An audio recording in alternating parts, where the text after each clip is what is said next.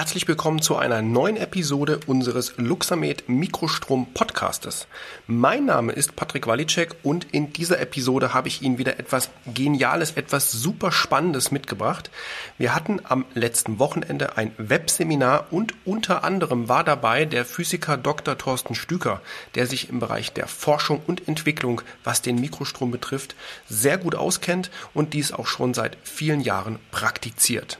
Dr. Stüker erzählt in diesem Webseminar, wie sich die Wirkparameter im Mikrostrom zusammensetzen, also was es tatsächlich auf sich hat mit der Spannung, mit der Ionisation der Hautschicht, wofür die Frequenzen wichtig sind und was der Strom auch im Metabolismus, auch bezogen auf beispielsweise die osmotischen Druckverhältnisse im Körper auslöst und was das Ganze mit der ATP-Produktion zu tun hat. Also super spannend, wenn man mal wirklich die technisch und biophysikalischen Grundlagen des Mikrostroms erfahren möchte. Somit will ich Sie auch gar nicht länger auf die Folter spannen und wir hören uns zum Ende des Vortrags von Dr. Thorsten Stücker noch einmal wieder. Bis dahin, jetzt viel Spaß!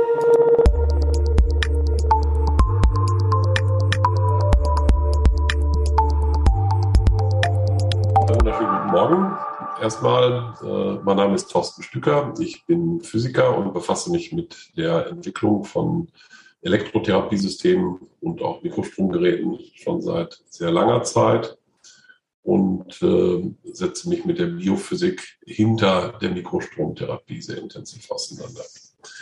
Ich habe so ein paar kleinere Sachen mal gemacht. Jetzt gucke ich mal, ob die Beigabe auch so funktioniert, wie sie soll. Aber das sieht schon mal fast gut aus. Das ist die Hölle. Ähm, Patrick, seht ihr das, was ich freigeben wollte, oder bin ich gerade? Ja, also ich sehe hier eine, eine, eine alles gut, alles gut. Ja, ja, weil ihr habt bei mir jetzt gerade den gesamten Monitor ausgeschaltet.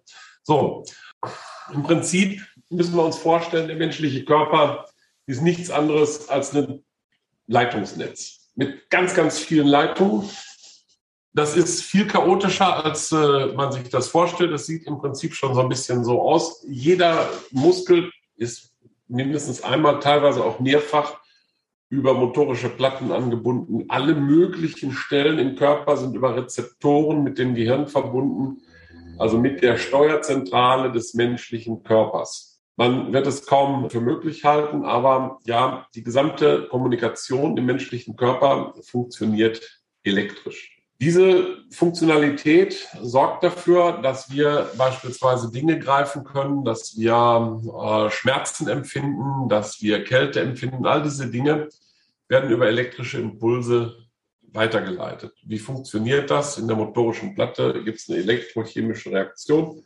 Die schießt im Prinzip einen Impuls durch den Nerv. Der kommt im Gehirn an wird dort an der Synapse wieder in eine elektrochemische Reaktion umgewandelt und vom Gehirn dann entsprechend ausgewertet. Es ist also gar nicht mal so abwegig, von einem äh, großen Leitungsnetz im menschlichen Körper zu sprechen. Aber grundlegend, ja, wissen wir natürlich, wie funktioniert ein Leitungsnetz. Also ganz krass gesagt, nehme ich mir eine Batterie, habe ich einen Plus- und einen Minuspol, kann ich ein Lämpchen dran anschließen mit zwei Drähten und das leuchtet. Das wäre also krass gesagt das, was die meisten, sage ich mal, darüber wissen. Ich versuche äh, mit dem Vortrag, den ich hier jetzt äh, halte, ein bisschen Licht in das Dunkel zu bringen und äh, wir werden dann nachher auch noch Fragen äh, beantworten können, die Sie gegebenenfalls haben. Wenn wir Mikrostrom anwenden, dann durchströmen wir Gewebe. Das heißt, wir zielen nicht auf ein bestimmtes Organ oder wir zielen nicht auf ein einen bestimmten Gewebebestandteil, sondern wir haben im Prinzip alles, was zwischen zwei Elektroden liegt in der Durchströmung. Das sind Nerven, das sind Muskeln, Faszien, alle Zellen des Körpers und durch die Nervenbahnen wird auch das Gehirn erreicht. Das haben wir nachgewiesen durch verschiedene Versuche. Da sind also entsprechend äh, auch Untersuchungen gelaufen, die das nachweisen. Wenn ich also davon ausgehe, ich klebe zwei Elektroden irgendwo auf dem menschlichen Körper, ich nehme jetzt einfach mal als Beispiel die Handoberseite, die Handunterseite, dann wird alles, was zwischen den Elektroden liegt, durchströmt. Der meiste Strom fließt da, wo der geringste Widerstand ist, aber auch dort, wo der Widerstand relativ hoch ist, fließt noch ein Strom. Das ist immer ein großer Irrtum, dass die Leute denken, da fließt dann nichts. Wir haben also im Prinzip eine, beim Mikrostrom immer mit einer Gewebedurchströmung zu tun. Und jetzt kommt natürlich dazu, alle motorischen Platten beispielsweise, alle Synapsen, alle Nervenverbindungen, die wir mit der Durchströmung erreichen, äh, sorgen dafür, dass dieser Impuls jeweils auch an das Gehirn weitergeleitet wird. Also es ist jede Menge äh, Information, die also während der Mikrostromtherapie auch im Gehirn tatsächlich ankommt. Wir gehen davon aus, dass das Gehirn sogar eine maßgebliche Beteiligung an den Mikrostromeffekten hat, aber dazu kommen wir später.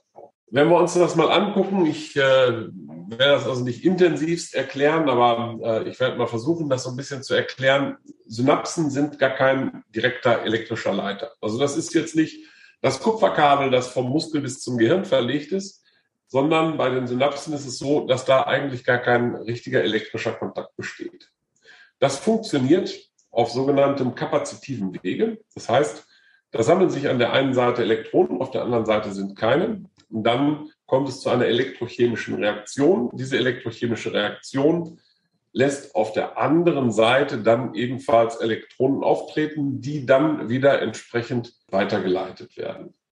Kapazitive Widerstände sind immer frequenzabhängig. Das ist eine Sache aus der Physik. Das heißt, ein kapazitiver Widerstand ändert sich immer mit der Frequenz. Je höher die Frequenz, desto kleiner ist der kapazitive Widerstand.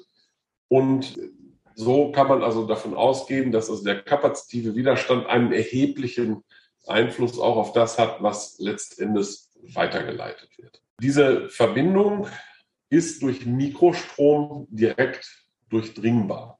Das ist eigentlich auch eine ganz wichtige Sache, was wir uns also jetzt schon mal im Hinterkopf behalten können. Wir müssen diese Verbindung sozusagen uns so vorstellen, dass wir diese Elektrochemie mit dem Mikrostrom direkt auch anregen können und dafür sorgen können, dass sich das Ganze bewegt. Auch bei der motorischen Platte sieht das nicht anders aus als bei der Synapse.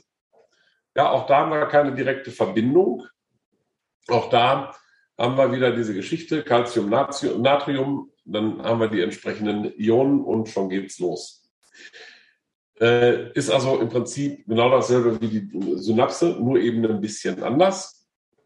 Und dieser Gewebsspalt ist das elektrolytische, also das isolierende Element. Bei niedriger Frequenz, wie ich gerade schon sagte, hochohmig, bei hoher Frequenz niederohmig. Heißt, der Widerstand variiert je nach Frequenz. Eine ganz interessante Aufgabe haben dabei die Faszien. Die wirken eigentlich schon fast wie eine Isolierschicht. Das heißt, die wirken als sogenanntes Dielektrikum. Das heißt, Faszien sorgen dafür, dass die kapazitiven Effekte im Gewebe sogar noch deutlich erhöht werden.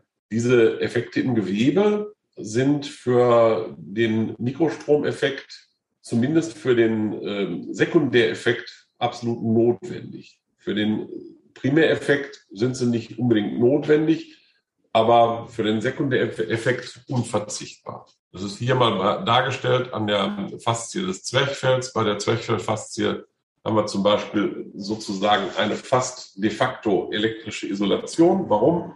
Weil Faszien extrem schlechte Leiter sind. Das heißt, das Fasziengewebe äh, enthält wenig Wasser, wenig Salz und wenig Wasser und wenig Salz, viel Fett, viel Kollagen das sind alles äh, Argumente für leitet nicht gut. Wir haben als einen der Wirkparameter, die wir haben, die Frequenz. Da wird auch immer ganz oft drüber gesprochen. Die Programme, die in den Luxamet-Geräten gespeichert sind, sind im Prinzip erstmal nichts anderes als entsprechende Ansammlungen von Frequenzen.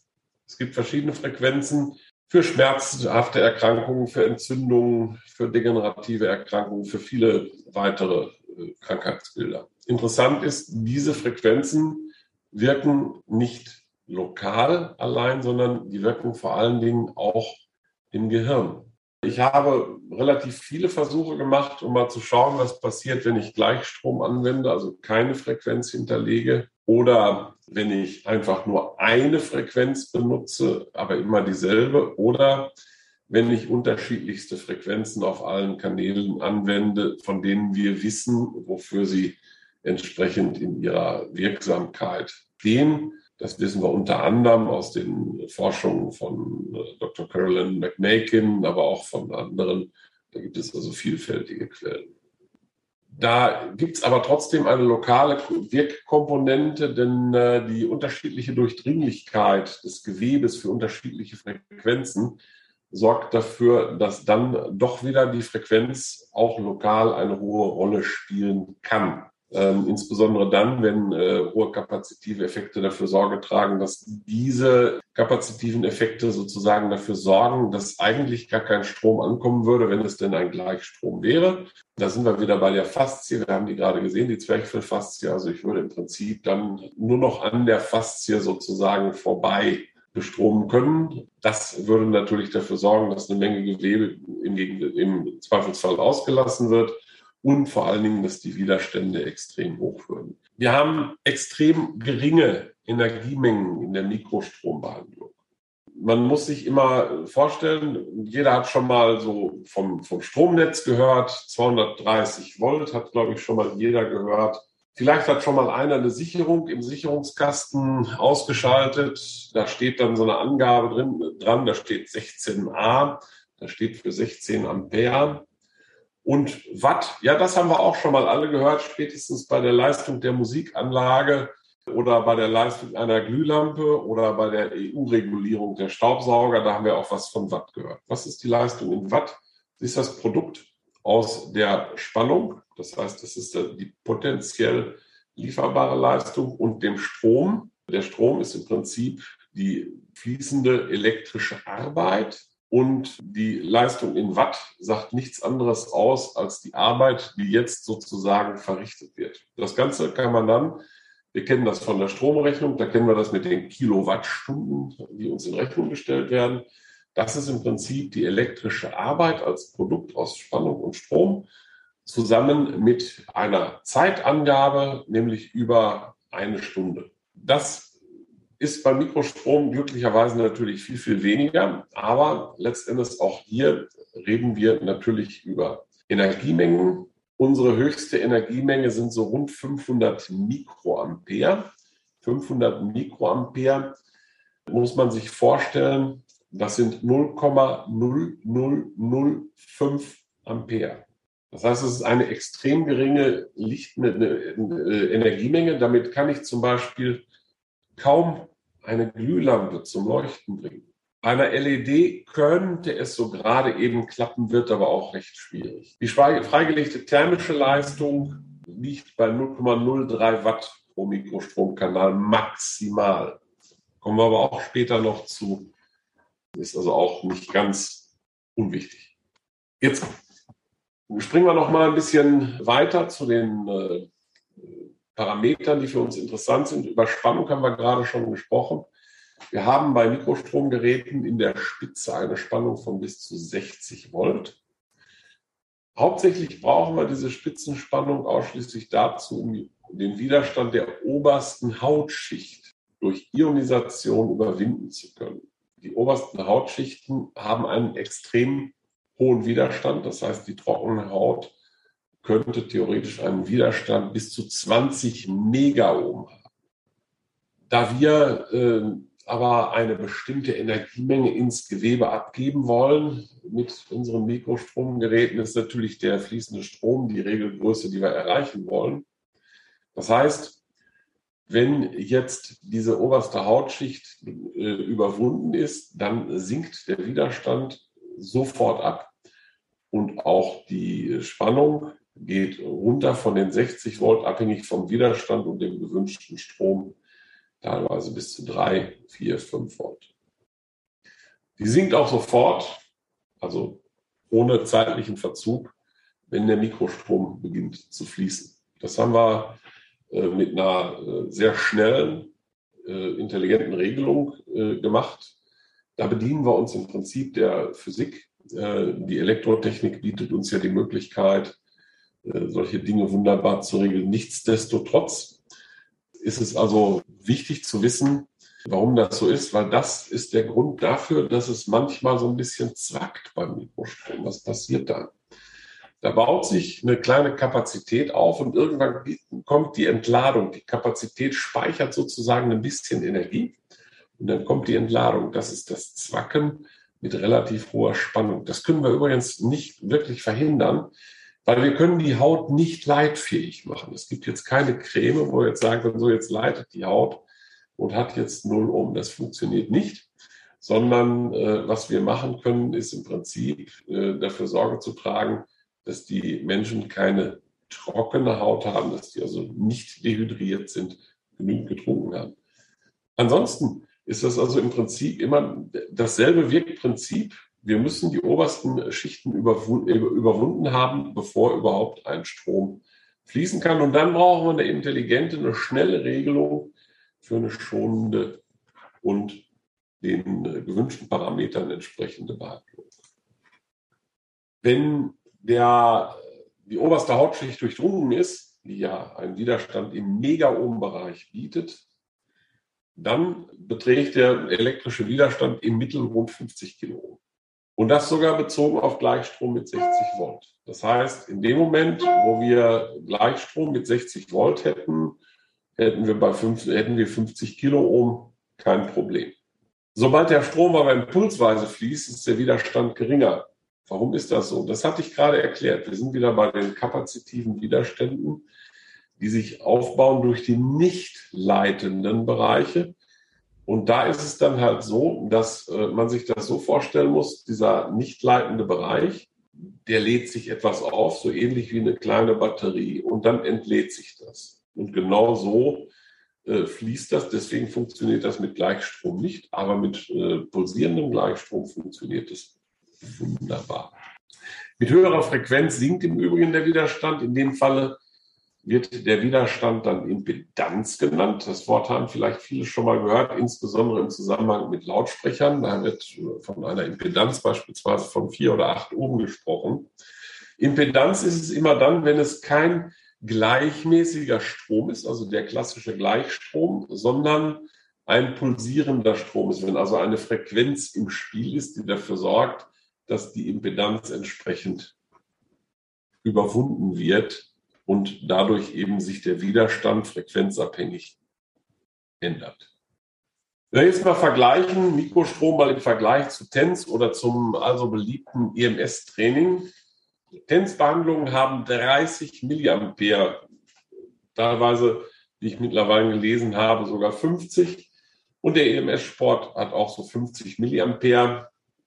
Dazu muss man also wissen, das sind natürlich äh, Energiemengen, die schon hundertmal so hoch sind wie unsere maximale Energiemenge aus dem Mikrostromgerät.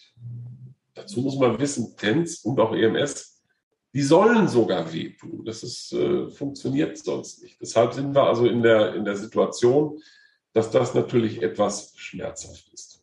Ab 4 Milliampere haben wir schon Herzrisiken. Das heißt, bei einer Durchströmung mit 4 Milliampere im Kardialbereich kann es also dazu kommen, dass die Herzleitung unterbrochen wird und es zu einer erheblichen äh, Schädigung des Probanden kommt. Im Übrigen ab rund 1,5 Milliampere äh, beginnt die Kreatininausschüttung. Das heißt, da produzieren wir kein ATP mehr, sondern schütten Kreatinin aus, was also große Probleme mit den Nieren verursacht. Das kennen wir von Höchstleistungssportlern, wenn die übertrainieren, dann haben die extreme Kreatininwerte und teilweise dann auch bis ins äh, beginnende Nierenversagen herein. Das gilt im Übrigen auch bei sehr lang andauernden Tänzbehandlungen. Auch da gibt es also signifikante Erhöhungen. Mikrostrom unter 1 Milliampere sorgt dagegen für eine ATP-Freisetzung. Das heißt, wir machen zwei Sachen im Grunde genommen. Wir sorgen dafür, dass die Produktion von, von ATP, also von Adenosintriphosphat, die Triphosphatase, gesteigert wird und gleichzeitig sorgen wir dafür, dass Zellen, die sehr viel ATP haben, aufgrund der Veränderung der osmotischen Verhältnisse drumherum ATP abgeben können. Da gibt es auch so eine schöne Studie, wird immer zitiert. Da gibt es einige unseriöse Anbieter, die schreiben dann 500% ATP-Steigerung mit unserem Gerät. Das ist natürlich völliger Quatsch. Stimmt kein Wort von. Die 500% ATP-Steigerung sind zustande gekommen wie? Da hat jemand eine Studie gemacht und hat den ATP-Gehalt im Liquidum, im Gewebe gemessen vor einer Therapie, hat dann äh, eine Therapie gemacht und hat nach einer Therapie im Liquidum gemessen und hat dann gesagt, so die ATP-Produktion wird um 500 Prozent gesteigert. Hier ist der wissenschaftliche Beweis. Das ist natürlich falsch. Was er gemessen hat, war im Prinzip die Ausschüttung von ATP weil im Liquidum findet sich normalerweise so gut wie gar kein ATP. Das ist also ein relativ seltenes Gut äh, im freien Blutkreislauf. Wenn aber es zu einer entsprechenden äh, Veränderung der Verhältnisse kommt, dann kann auch ATP ausgeschüttet werden. Das findet man dann entsprechend im Liquidum. Realistisch ist eine Steigerung der ATP-Produktion im Übrigen von äh, 30 bis 60 Prozent. Dazu äh, wird sicherlich später noch mal einiges gesagt werden. Grundlegend ist es aber so, dass wir durch die extrem geringen Ströme bei dieser Therapie Sorge dafür tragen können, dass also ATP freigesetzt wird und die Produktion von ATP im Körper auch nochmal gefördert wird. Wir haben noch einen weiteren Effekt, den wir immer wieder ja, auch betrachten müssen.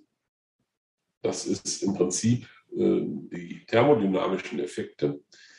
Äh, die thermodynamischen Effekte treten tatsächlich auf, weil überall dort, wo Strom durchfließt, ist es so, dass äh, dieser Strom, der fließt, Wärmeenergie erzeugt. Das kennen wir vom Tauchsieder, vom Wasserkocher. Da fließt Strom, da wird es warm, da kann man Wasser mit warm machen. Leider Gottes verbrennt man sich da auch manchmal dran. Das passiert natürlich beim Mikrostrom nicht. Aber trotz alledem haben wir hier auch eine entsprechende äh, Erwärmung, die aber auf wesentlich geringerem Niveau stattfindet und vor allen Dingen intrazellulär durch die thermischen Effekte eine entsprechende Einflussgröße darstellen. Die nehmen nämlich nochmal zusätzlich Einfluss auf die osmotischen Verhältnisse im Gewebe und haben auch Auswirkungen auch auf Nachbarzellen. Das ist also nachgewiesen worden, unter anderem von Dr. Horacek, der äh, sich sehr äh, viel mit äh, Luxamed-Geräten auseinandergesetzt hat. Das ist also eine relativ gesicherte Erkenntnis. So, dann haben wir im Prinzip eine entsprechende äh, Veränderung der osmotischen Verhältnisse. Die ist eigentlich für einen großen Teil unserer Soforteffekte verantwortlich. Dazu müssen wir erstmal wissen, was ist perme permeabel. Viele wissen das nicht, deswegen erkläre ich das an dieser Stelle. Eine nicht permeable Membran ist nicht durchlässig. Eine semipermeable Membran ist bedingt durchlässig.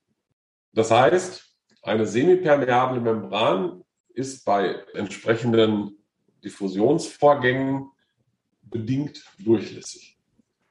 Jetzt wissen wir das bei den Zellwänden zum Beispiel, insbesondere seit der Covid-Geschichte, wissen wir das sehr genau, dass beispielsweise die Calciumbindungsdomänen auf den Zellwänden durchaus in der Lage dazu sind, mal so ein Virus reinzulassen. Aber eigentlich sind die sehr, sehr stabil in ihrer, in ihrer Form, in ihrer Ausformung und vor allen Dingen sehr, sehr stabil in dem, was sie reinlassen oder nicht reinlassen und wie viele davon. Der ganze Trick, der, der da äh, abläuft, ist im Prinzip ein gleichmäßiger osmotischer Druck oder auch gleichbleibende osmotische Druckverhältnisse. Werden wir jetzt krank, die Zelle braucht zusätzlich Stoffe, dann verändern sich diese osmotischen Verhältnisse und schwupps kann die, die Zelle aus dem sie umgebenden Liquidum genau diese Stoffe aufnehmen. Hört sich einfach an, ist bedingt, ist es auch so einfach. Es ist also tatsächlich so, dass die äh, diese Stoffe ganz problemlos aufgenommen werden können. Im Prinzip wird die Permeabilität erhöht. Das heißt, wir legen unseren Mikrostrom an. Die ähm, Zelle, die Zell Zellhülle wird permeabler, also wird durchlässiger. Und jetzt haben wir im Prinzip durch die osmotischen Brücke folgenden Effekt. Habe ich viel ATP in der Zelle, dann ist außen ein negativer osmotischer Druck, was, die, was das ATP angeht, vorliegend. Dann wird aus der Zelle ATP austreten. Vice versa, also andersrum. Haben wir gar keinen ATP in der Zelle und viel ATP drumherum, ist die Wahrscheinlichkeit, dass die Zelle ein bisschen ATP aufnimmt, sehr hoch. Das sorgt dafür, dass die Mikrostrombehandlung, und das ist ein Soforteffekt, den wir im Prinzip auch alle kennen, dafür Sorge tragen kann. Gucken wir uns mal an, wie wird Mikrostrom appliziert. Wir haben ein immer wieder ein- und ausgeschaltetes Signal. Das habe ich gerade schon gesagt. Da habe ich gesagt, gepulst oder pulsierender Gleichstrom. Dieses Signal wird im Prinzip dazu von der Elektronik immer wieder ein- und ausgeschaltet. Vor einem Polaritätswechsel, das heißt, wenn wir jetzt in der Polar positiven Polarität sind in der Therapie und wollen auf die negative Wechsel äh, wechseln, wird der mögliche Strom reduziert, dann wird die Polarität sozusagen umgedreht und weiter geht's. Wir haben das elektronisch so gesteuert, dass für die Patienten möglichst wenig der sonst auftretenden unangenehmen Effekte auftreten. Äh, letztlich ist es aber so, ähm, wir schalten also im Prinzip jede gewünschte Frequenz in jeder gewünschten Polarität auf. Diese Parameter, also die Frequenzen, die Polarität, die Stromstärken, all das bereiten wir in den Geräten entsprechend automatisiert auf. Dazu haben wir also auch entsprechend hohe Genauigkeiten durch äh, hochgenaue Mikroprozessoraufbereitung für die Frequenzen. Also es ist alles relativ komplex.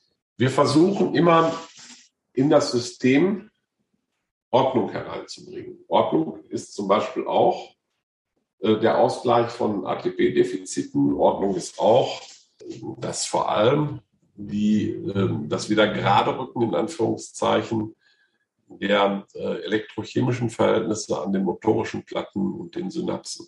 Was passiert da? Wenn wir Mikrostrom anwenden, dann wird sozusagen das derzeitige System mehr oder minder ein wenig überfahren. Weil da kommen jetzt auf einmal Impulse, die haben eine bestimmte Richtung, die haben eine bestimmte Frequenz, die haben eine bestimmte Impulsaufbereitung und diese Impulse durchdringen jetzt diese motorische Platte und zwingen die motorische Platte dazu, elektrochemisch richtig zu funktionieren. Aber die Impulse immer wieder wiederholen, funktioniert das auch irgendwann. Das heißt, beim ersten Impuls mag das noch nicht funktionieren, beim 50. auch nicht. Aber irgendwann während der Therapie kommt das Ganze in der Regel dann auch erstmal wieder in Ordnung. Um den Effekt langzeitig zu erreichen, muss man natürlich mehrere Therapien machen. Diese Ordnung in diesem System sorgt für mehrere Effekte, die auch, die auch alle kennen im Grunde genommen. Wir kennen das, dass das Schmerzgedächtnis uns erhebliche Probleme bereiten kann. Das heißt, dass Menschen Schmerzen leiden, über einen langen Zeitraum und in der Mikrostromtherapie kennen wir das, dass diese Schmerzen Stück für Stück immer weiter runtergehen. Das hat auch damit zu tun, dass das Schmerzgedächtnis Stück für Stück wieder gelöscht wird. Denn leider Gottes funktionieren die elektrochemischen Verbindungen so, dass sich diese Fehlordnung in der elektrochemischen Verbindung manifestiert. Das ist eine, einer der Vorteile, die wir durch die Anwendung von Mikrostrom haben. Ja, zu den äh, Grundlagen kann ich mich jetzt erstmal äh, insoweit fürs Zuhören bedanken. Jetzt muss ich mich mal wieder. So, da bin ich wieder. So, ähm, wenn da noch Fragen sind, würde ich mich natürlich im äh, Anschluss sehr freuen, wenn diese noch gestellt werden. Und äh, würde jetzt erstmal das Ganze wieder weitergeben an den Moderatoren, den Herrn Patrick Walitschek. Das war der Vortrag, das waren die Erklärungen von Physiker Dr. Thorsten Stüker eben zu den Wirkparametern und den biophysikalischen Hintergründen der Mikrostromtherapie im Allgemeinen. Ich denke auch gerade die Sichtweise der Veränderung der osmotischen Druckverhältnisse und das Muskel bzw. Muskelfaszien als eine Art Isolator das ganze System beeinflussen können und dadurch auch die kapazitiven Effekte im Gewebe beeinflussen, finde ich super spannend und ja, ich denke, das bringt auch mal so ein bisschen Licht ins Dunkel über die Wirkweise, was so tatsächlich dahinter steckt. Ja, dann sage ich vielen Dank fürs Einschalten zu dieser Episode. In der nächsten Episode werden wir uns wahrscheinlich mit dem Thema Biohacking oder Biohacking auf Englisch äh, beschrieben beschäftigen, denn ich sehe, dass das Thema in Deutschland auch immer mehr, ja, ich will mal sagen, gehypt wird, in, gerade in den sozialen Medien da relativ viel kommt. In den USA ist es ja durchaus relativ lange schon etabliert über auch den Autor und Podcaster Tim Ferriss, Timothy Ferriss, der das Buch Die Vier-Stunden-Woche und den Drei-Stunden-Körper geschrieben hat, auch einen sehr gut laufenden Podcast hat. Es war, glaube ich, auch weltweit der am meisten geklickteste beziehungsweise gehörteste Podcast, zumindest für eine gewisse Zeit.